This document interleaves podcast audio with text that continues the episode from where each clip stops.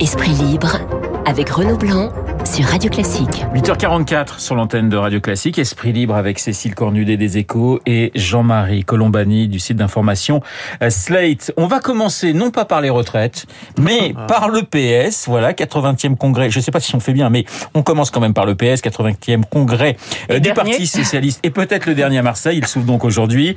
L'état du Parti socialiste, bien résumé, je trouve, par Nicolas Maillot-Rossignol, candidat malheureux au poste de premier secrétaire. Écoutez. En gros, c'est est-ce que c'est le dernier clou sur le cercueil ou est-ce qu'on arrive à une sorte de renouveau de rassemblement? Voilà, dernier coup sur, dernier clou sur le cercueil, où est-ce qu'on arrive à une sorte de renouveau et de rassemblement? Il ajoute Marseille, ça peut être la pire des choses et ça peut être la meilleure des choses. Alors, fin ou renouveau, ça sent tout de même le sapin euh, du côté, euh, du côté euh, de la cité phocéenne, hein, Cécile. Je vois pas euh, le renouveau là pour le pour euh, soit c'est fin et vraiment euh, ils actent une scission et Nicolas Maillot-Rossignol euh, dont vous parliez euh, claque la porte, Ouais. c'est pas impossible et essaye de reconstruire quelque chose euh, sur une ligne plus gauche de gouvernement avec Carole Delga, Anne Hidalgo, François Hollande, enfin tous ces éléphants là. Soit c'est quelque chose qui tient autour d'Olivier Faure, mais quand même bricolé et avec un Olivier Faure assez euh, affaibli, il me semble. Donc je sais pas comment s'appelle le, le feuilleton à Marseille, plus belle la vie. Là, Ouais. de toute façon, j'ai l'impression que ce sera plus plus compliqué la vie en tout Plus cas. compliqué et la vie. plus moche. Jean-Marie, euh, après la défaite en, en 69 de, de Gaston Defer, euh, la gauche avait fait table rase. euh, Mitterrand et Savary avaient reconstruit euh, un parti, le Parti socialiste. Vous pensez que ce n'est plus possible aujourd'hui, en, en 2023, de dire bon bah voilà, on arrête avec le PS, on passe à autre chose? Je ne sais pas parce que il faut se souvenir aussi que le- la, la reconstruction et le, le nouveau PS, le Parti socialiste d'Épinay, Ouais. dont le cycle s'achève euh, et qui s'était achevé d'ailleurs avec la non-représentation de, de, de François Hollande. En fait, ce, ce, ce cycle-là politique, euh, tout cela, c'était euh, malgré tout une comment dire, ils n'ont fait l'unité que par quelqu'un de l'extérieur. François Mitterrand venait de l'extérieur. Il n'était pas le pur produit d'un courant du Parti socialiste ou d'un, il venait de l'extérieur et il a imposé sa règle. euh, voilà. Et peut-être faut-il aller chercher quelqu'un à l'extérieur. Vous avez des noms à nous donner, Jean-Marie, pour l'instant Pour intéresser. ils puissent se réunir. Pour le moment, tout cela fait les affaires de Jean-Luc Mélenchon. Ouais. Parce que Jean-Luc Mélenchon, qui est contesté à l'intérieur, euh, il aurait pu, il aurait dû être contesté dans le leadership de la NUPES par un socialiste, mais c'est pas Olivier Faure qui va contester le leadership de Jean-Luc Mélenchon. Et donc c'est là que le, le bas blesse pour euh, Olivier Faure, c'est qu'il est à la remorque de Jean-Luc Mélenchon, lequel profite évidemment de l'état du PS parce que ça peut inciter Jean-Luc Mélenchon à se porter de nouveau candidat. Effectivement, si les circonstances. euh, euh, Alors moi, je préciserais que s'il est à la remorque de Jean-Luc Mélenchon, c'est parce qu'au fond de lui, il pense peut-être pouvoir être le successeur de Jean-Luc Mélenchon. vous parlez d'Olivier Faure.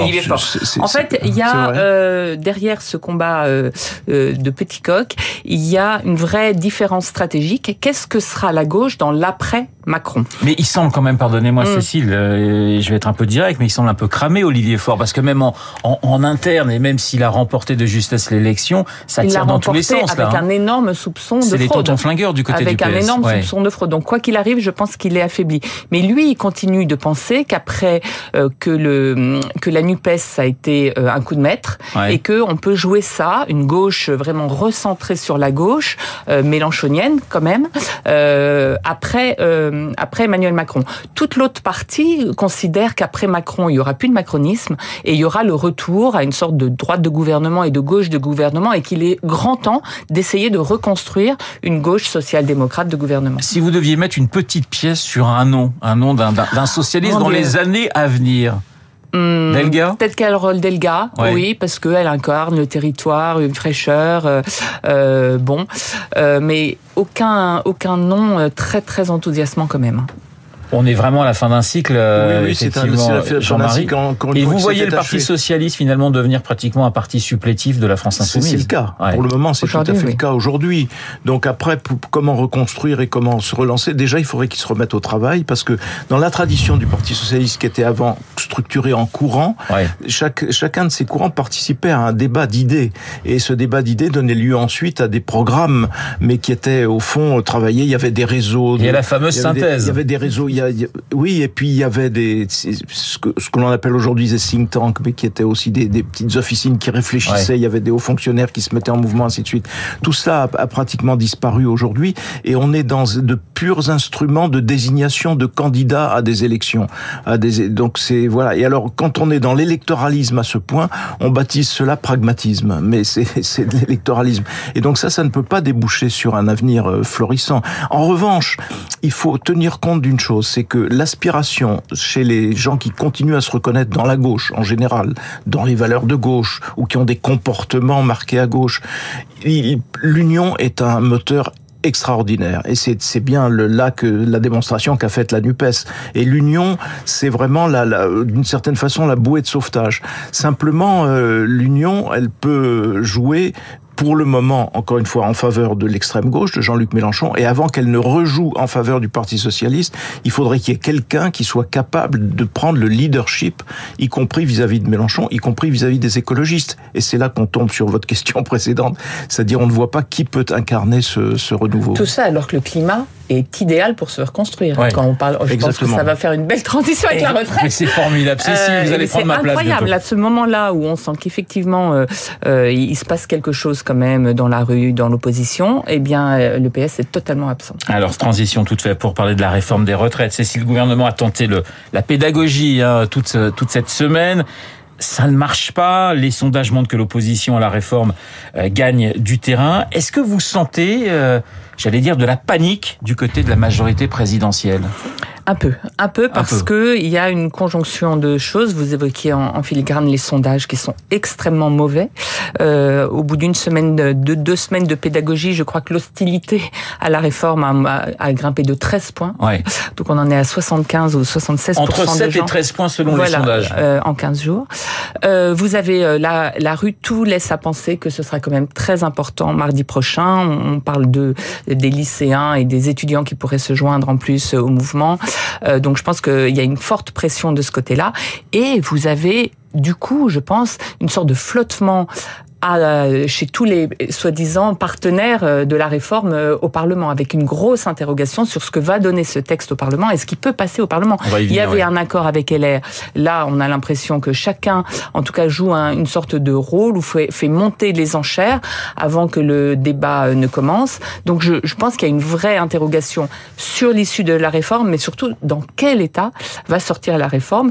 Est-ce qu'au bout du compte, on va pas avoir une réforme qui coûtera plus cher qu'elle ne rapportera d'économies Jean-Marie. C'est- une question clé parce que si vous aboutissez à une réforme où le gain est, est- est réduit à, tr- à très très peu de choses, euh, vous, vous voyez, vous mettez en branle toute une protestation, le, y compris dans la France profonde, euh, ce qui était frappant d'ailleurs, on verra mardi si ça se reproduit, mais c'était le nombre des manifestants dans les petites villes, villes petites Oui. et moyennes, et donc on voit bien que ça, ça touche quelque chose d'assez profond chez les Français. Euh, si vous arrivez à une réforme qui ne va générer que 2 ou 3 milliards de, de gains, euh, tout ça pour ça. Donc, Ouais. euh, en revanche, ce qui est très préoccupant, je pense, c'est l'attitude des LR. Parce que l'attitude des LR qui consiste précisément à revenir en arrière et à poser toute une série de conditions qui vont entamer la, la marge du gouvernement et qui vont entamer le produit final, c'est-à-dire l'économie que l'on peut faire à la fin. C'est vraiment très préoccupant parce que d'abord ils ont peur de leur ombre euh, et puis ensuite on voit que Ils ont des retours difficiles le week-end dans ils leur ont des retours difficiles, même. Donc ils veulent tenir Ouais. compte de cela, bien sûr, mais en, en même temps, ils sont euh, tellement obsédés par l'idée de ne pas paraître comme un allié d'E- d'Emmanuel Macron qu'on peut penser qu'il y aura des suites. euh, Imaginons, faisons un scénario. La réforme, malgré tout, passe. Et donc, si elle passe, elle ne peut passer Que sans par- 49.3 que, Que par grâce les à la droite. Ouais. eh bien la droite se mettra en mouvement très vite pour montrer décidément à l'opinion qu'elles sont dans l'opposition et là vous avez un risque de motion de censure et là vous pouvez avoir très bien très vite une motion de censure votée par les LR pour justement faire la preuve qu'ils sont bien dans l'opposition. Donc on est là sur un terrain politique qui est en train de se de, de devenir de plus en plus friable. On a une, quarantaine de voix hein, pour. euh, il faudrait une quarantaine de voix 38 juste. de LR. Ouais, de LR hein, pour que le, le texte puisse. 38, S'il n'y a pas de 38 défection voix, du ouais. côté S'il de n'y a pas de défection, ce qui n'est pas gagné euh, pour l'instant, euh, en ce moment, c'est quoi? C'est marchandage justement entre droite et gouvernement. Je voyais le titre de votre édito ce matin, Cécile, l'immigration contre feu aux, aux, retraites. Donc on est déjà en train de négocier les, les, les, prochains textes en disant ok on va soutenir, mais vous allez durcir Alors, tel ou tel point. Euh, là c'est un petit peu différent. Le gouvernement a, fait, je pense, quelques euh, erreurs stratégiques. D'abord, il a dit il faut qu'on ne parle que des retraites pour parler aux Français Ouais. euh, de ce texte. Résultat des cours, des courses, il n'y a pas eu du tout d'autres débats depuis 15 jours et euh, le, le, le débat s'est focalisé autour de petits détails, euh, le, la retraite des femmes, les carrières longues, qui sont apparus comme injustes. Et autre, autre à mon avis, erreur, Ça c'est c'était terrible d'ailleurs de dire la réforme est juste C'est pour et moi la le la principal semaine vice de forme. voir un certain Ouais. nombre de personnes, pas forcément de l'opposition d'ailleurs, dire mais non attendez elle est pas forcément juste. On peut comprendre qu'elles sont Voilà. indispensables mais elle est pas c'est juste. un piège Ça a ce été un piège. C'est un piège Ouais. ce mot parce que chacun du coup va la regarder à la loupe en disant est-ce qu'elle est juste pour moi? Et c'est la grande différence, je pense, avec la réforme de Nicolas Sarkozy en 2010, qui pareil prolongeait de deux ans euh, l'âge de la retraite, posait les mêmes questions sur les femmes et les trimestres pour enfants. Toutes les questions étaient les mêmes, sauf que euh, Nicolas Sarkozy avait dit elle est nécessaire. Point.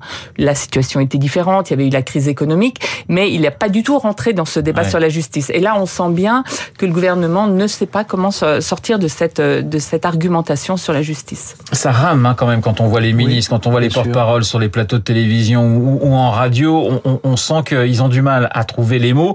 Et le gouvernement qui voudrait, euh, David Doucan le disait ce matin sur notre antenne du Parisien, voulait voudrait élargir le débat à la valeur travail justement pour pas rester sur Oui, la question des retraites. Vous pensez que c'est- une, c'est une la- bonne piste pour Enfin, la, la la période est extrêmement compliquée parce que la valeur travail, elle s'est considérablement affaiblie dans l'esprit des, des Français, puisque c'est une des conséquences principales du Covid, euh, du, du virus et de l'épidémie que nous avons subie et que nous continuons d'ailleurs de subir, c'est que ça a transformé la relation beaucoup de gens au, au travail Ouais. et que ça n'est plus euh, comme c'était le cas sous Nicolas Sarkozy, quelque chose que l'on pouvait porter en étendard en disant euh, travailler plus pour gagner, Gagner plus. plus. C'était percuté tout de suite et compris tout de suite. Là, les gens veulent autre chose. Ils veulent travailler mieux, ils veulent s'intéresser davantage à leurs conditions de vie, s'intéresser davantage aux conditions de travail, parce qu'on oublie les conditions de travail, mais ce sont, c'est un élément clé aussi de, du, du débat, en tout cas de la façon dont les gens peuvent percevoir les choses.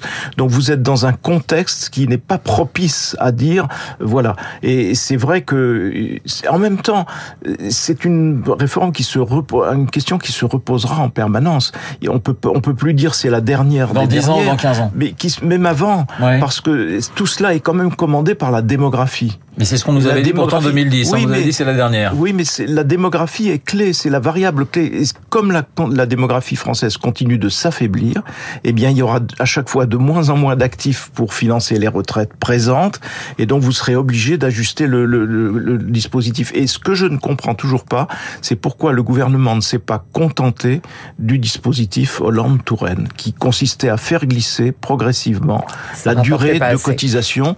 Et oui, mais ça permettait d'attendre au moins quelque temps que les principales préoccupations des Français, à savoir l'inflation, la- le système de santé, etc., soient euh, réglées ou traitées en tout cas. Alors là, on peut pas tout faire en même temps. Cécile, il nous reste 10 secondes. Euh, Quoi qu'il arrive, la réforme passera, quitte à utiliser le 49.3. Je pense que c'est impossible qu'elle ne passe pas, quitte Ouais. à utiliser le 49.3, mais là, ce sera un, un carburant incroyable pour la rue si on en arrive là. Donc, je pense qu'ils vont tout faire pour l'éviter. Merci, Esprit Libre avec Cécile Cornudet des Échos Jean-Marie Colombani du site d'information Sled. Je vous souhaite un excellent week-end. Il est 8h58 sur l'antenne de Radio Classique. Dans un instant, la météo et l'essentiel de l'actualité. À tout de suite.